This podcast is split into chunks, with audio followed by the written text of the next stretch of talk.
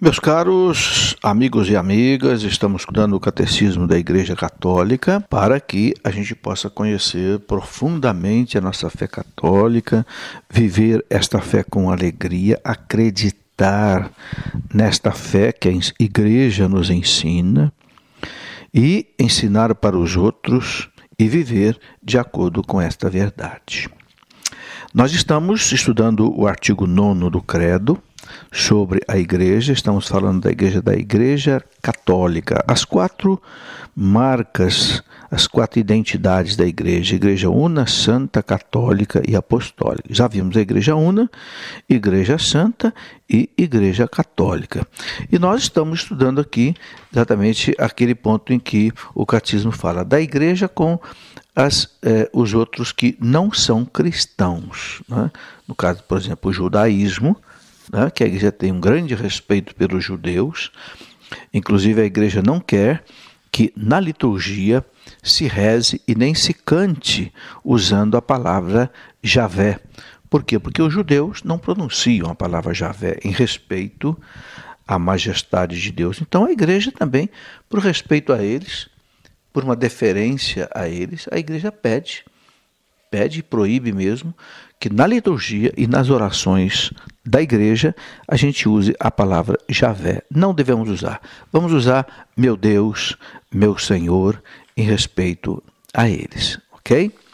Bom, então a igreja coloca é, para nós também que há uma relação com é, da igreja com os muçulmanos. Os muçulmanos é, é o chamado islamismo, fundado por Maomé, lá por volta do ano é, 620 mais ou menos, e que, infelizmente, Maomé, com a, a Guerra Santa, a Jihad, ele é, dominou muitos países, muitas regiões que eram cristãs, como todo o Egito antigo, o norte da África, é, a própria Palestina, é, a região ali hoje da Turquia, toda a região também é, da Arábia Saudita, é, e como que o cristianismo foi varrido dessas regiões pelo islamismo. Mas a igreja diz no catecismo que o plano de salvação abrange também aqueles que reconhecem o Criador. Os muçulmanos reconhecem Deus como Criador. Não acreditam na Santíssima Trindade, acreditam apenas em Alá, o único Deus, né? Não acreditam na pessoa do Filho e do Espírito Santo. E o catecismo diz que entre eles, em primeiro lugar, os muçulmanos, que professando manter a fé de Abraão, adoram conosco o Deus único, misericordioso, juiz dos homens, é, juiz dos homens no último dia. Bom, é, o vínculo da Igreja Católica com as religiões não cristãs é é, primeiramente, assim, de uma origem e do fim do gênero humano. Todos os homens estão é, unidos na humanidade. Então, a igreja reconhece nas outras religiões a busca ainda nas sombras e sobre imagens. Uma busca na sombra, sobre imagens, do Deus desconhecido, mais próximo, pois é, é Ele quem dá a todos vida, respiração e tudo que nós sabemos, temos e vivemos, como São Paulo disse. Então a igreja é, respeita é, as outras religiões e a igreja lamenta né, que é, eles não tenham ainda recebido Cristo como Deus, Cristo como Senhor, não acreditem na Santíssima Trindade. Né? E aqui é, o Catecismo diz no parágrafo 844, com uma citação né, é, da Lumen Gentium 16, que muitas vezes os homens, enganados pelo maligno, se enganaram em seus pensamentos e trocaram a verdade de Deus pela mentira, servindo a criatura mais do que ao Criador, ou vivendo e morrendo sem Deus neste mundo, se expõe ao extremo desespero. Então a igreja é, fala aqui dessa questão e lamenta profundamente aqueles que são ateus, aqueles que dizem que Deus não existe ou que os chamados é, agnósticos que dizem que ninguém pode provar que se Deus existe ou se Deus não existe. Ora, como não pode provar? O mundo está cheio de provas da existência de Deus. Quem é que fez o mundo? Não fomos nós, não foi a humanidade. Então quem foi? Quem foi? Será que alguma coisa existe sem ter um Criador? Existe um livro sem ter o escritor? Existe o relógio sem ter o relojoeiro? Será que existe? Existe é, um telefone sem ter a fábrica de telefone? Não, não existe. Tudo que existe fora do nada, meus irmãos, é fruto de um plano, é fruto de um projeto e é fruto de uma realização. Então, esse nosso mundo maravilhoso, a palavra cosmos quer dizer belo, maravilhoso. Esse mundo maravilhoso que nos espanta na sua grandeza, são trilhões de estrelas, bilhões de galáxias. Né? Nosso sistema solar, a nossa Terra girando em torno do Sol, numa velocidade de 30 quilômetros né, por hora, é, ou melhor, 30 quilômetros por segundo. É, quem ordenou tudo isto? Quem ordenou, por exemplo, a molécula, né, o átomo, o núcleo, o próton, o elétron, é quem que ordenou essa cadeia química toda que formam os materiais? Ora, ora, meus irmãos, por trás existe uma inteligência, por trás existe um poder, um poder criador. É Deus, não há como negar.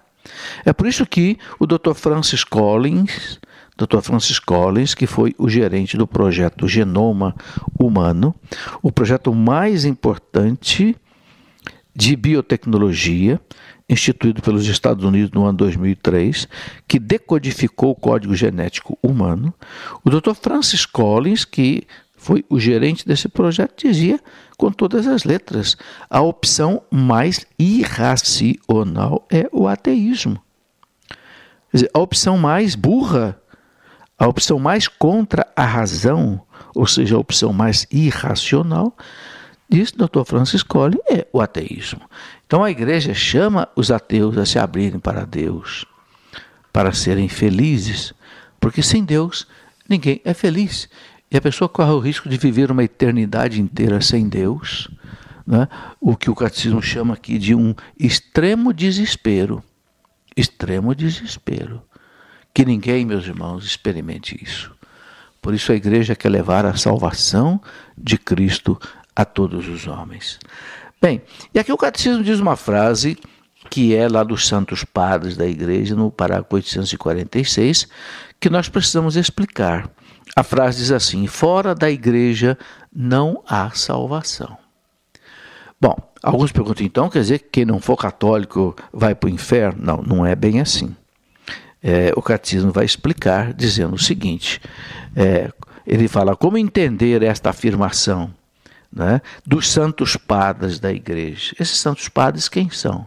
São aqueles grandes homens da igreja, grandes gigantes da igreja, lá dos primeiros séculos que enfrentaram as heresias, Santo Inácio de Antioquia, um Santo Irineu de Leão, um São Basílio Magno, São Leão Magno, Santo Agostinho, São Jerônimo, né? o São Gregório de Nissa, São Gregório Nazianzeno, enfim, é, até mais ou menos aí o século 7, 8, é, esses grandes homens que ele chamou de santos padres da igreja da era da chamada patrística. A patrística é exatamente esse tempo que a igreja considera dos padres da igreja. E eles é que diziam isso, sem fora da igreja não há salvação. Não é? Mas então o catecismo explica, formulado de maneira positiva, é, significa que toda salvação vem de Cristo cabeça. Toda salvação vem de Cristo cabeça por meio da igreja, que é o seu corpo. Então, todas as pessoas que se salvarem, mesmo não católicas, preste bem atenção, mesmo não católicas, elas vão ser salvas em Cristo cabeça e por meio da igreja, que é o corpo de Cristo. Como é que se entende isso? O catecismo explica. Apoiado na Sagrada Escritura, apoiado na tradição da Igreja, o Concílio Vaticano II ensina que esta igreja peregrina é necessária para a salvação. A igreja é necessária para a salvação. O único mediador, caminho da salvação é Cristo, que se nos torna presente em seu corpo, que é a igreja. Então, como Cristo é o único mediador e o Cristo está presente no seu corpo, que é a igreja, então a igreja, diz o catecismo, é necessária para a salvação. Ele, porém, inculcando com palavras expressas a necessidade da fé e do batismo, ao mesmo tempo confirmou a necessidade da igreja, a qual todos os homens entram pelo batismo. Então, é, Jesus deixou claro: quem crer e for batizado será salvo. Ora, crer e for batizado é pertencer à igreja. Porque como é que você pertence à igreja? Pelo batismo. É pelo batismo que você pertence à igreja. Então, é, Cristo deixou claro isso. Por isso, o catecismo diz aqui: não podem salvar-se aqueles que, sabendo que a Igreja Católica foi fundada por Deus, por meio de Jesus Cristo, como instituição necessária, apesar disso, não quiserem nela entrar ou nela perseverar. Então, vamos explicar. O catecismo deixa bem claro é, não podem se salvar. Quem é que não pode se salvar? Aqueles que, sabendo que a Igreja Católica foi fundada por Deus, por meio de Jesus Cristo, como instituição necessária, ok? Apesar disso, não querem permanecer nela, não querem ficar nela, não querem perseverar. Ora, aí é uma falta muito grave. Então, quem sabe, quem foi educado, quem recebeu o catecismo, né, sabe perfeitamente que Cristo instituiu a igreja para a salvação do mundo. Mas a pessoa não quer nessa, entrar nessa igreja, não quer permanecer nessa igreja, então o catecismo diz que ela não pode se salvar. A comparação é mais ou menos como é, no dilúvio. No dilúvio, quem é que se salvou? daquela inundação? Quem entrou na arca de Noé. Então a igreja é essa arca de Noé. Quem entrar na arca de Noé será salvo de dilúvio do pecado. A igreja chama de dilúvio do pecado. Né? Então, se a pessoa sabe, a salvação está ali, naquela arca, eu tenho que entrar, porque o mediador entre Deus e os homens é Jesus Cristo, e Jesus Cristo está na igreja, que é o corpo dele que ele instituiu através de Pedro e os apóstolos. Mas eu não quero entrar lá.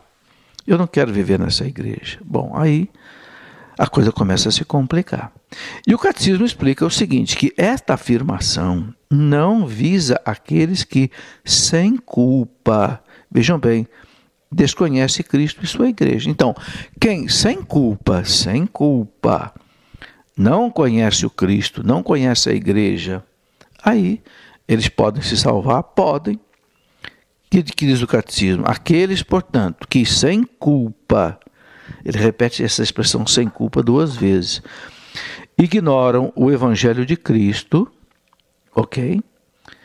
Sua igreja, mas buscam a Deus com coração sincero e tentam, sob o influxo da graça, cumprir por obras a sua vontade conhecida por meio da consciência podem conseguir a salvação eterna.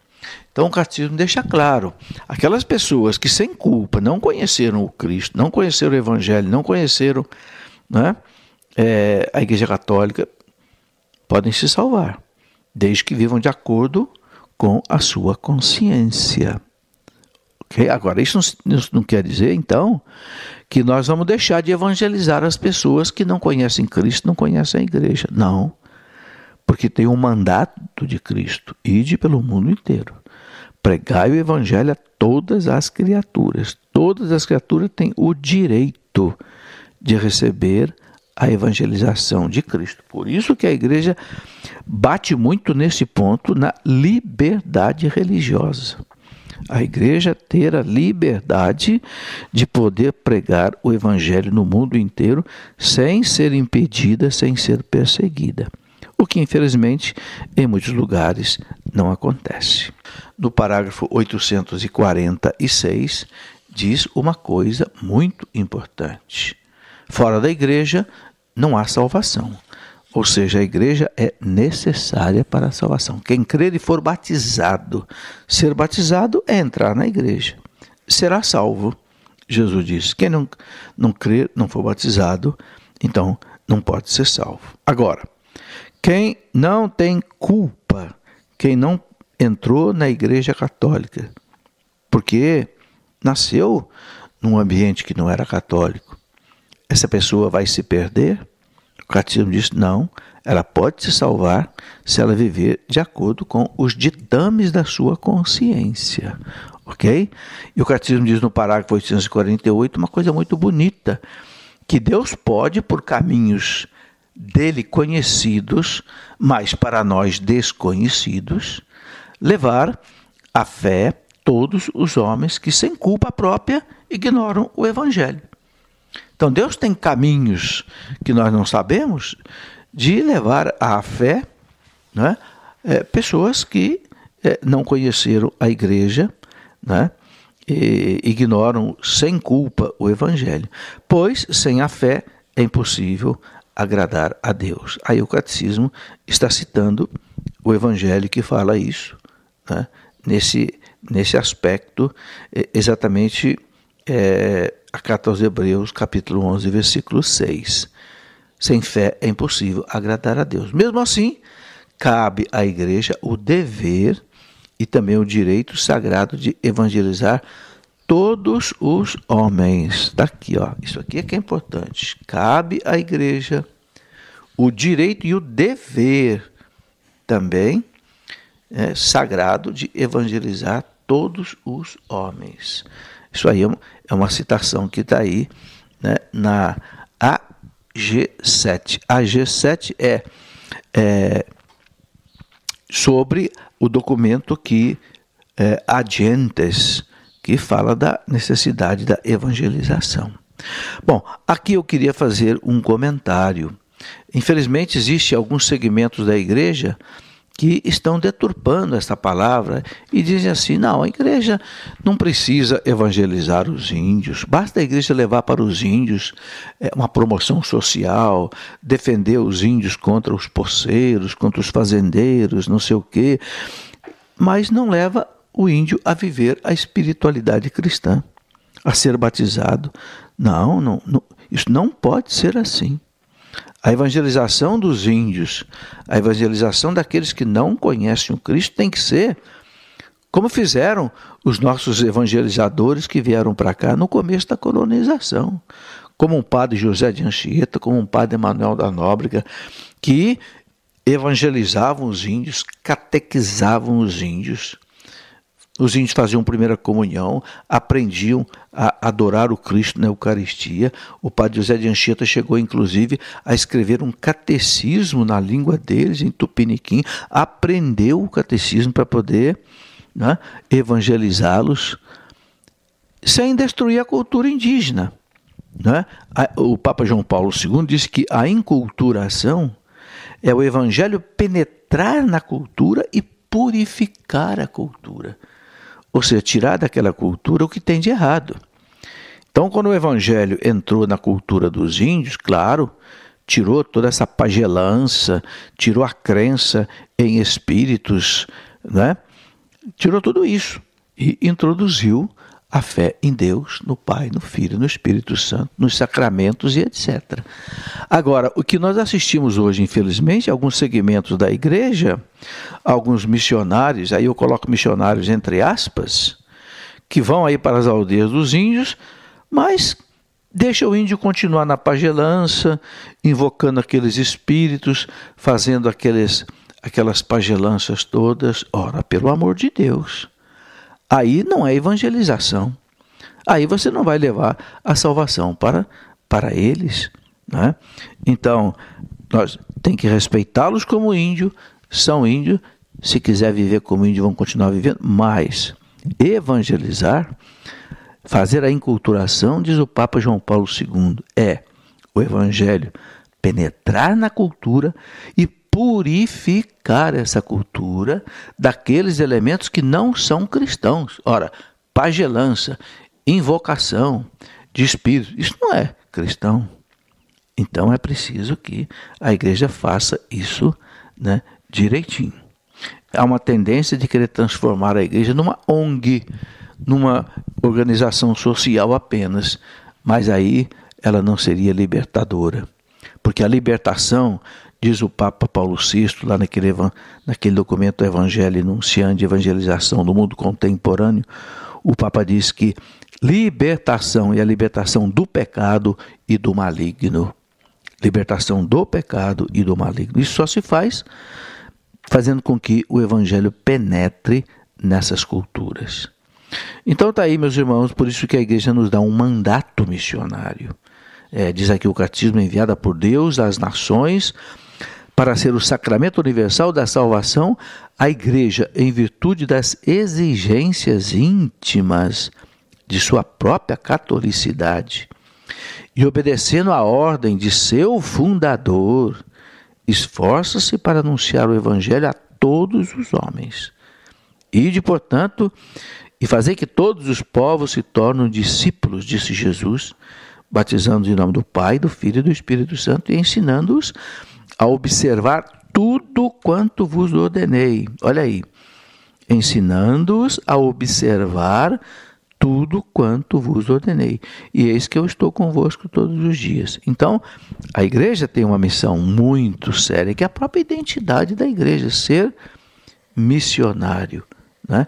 E ser missionário não é só você levar remédio, não é só você levar comida, não é só você defender o índio.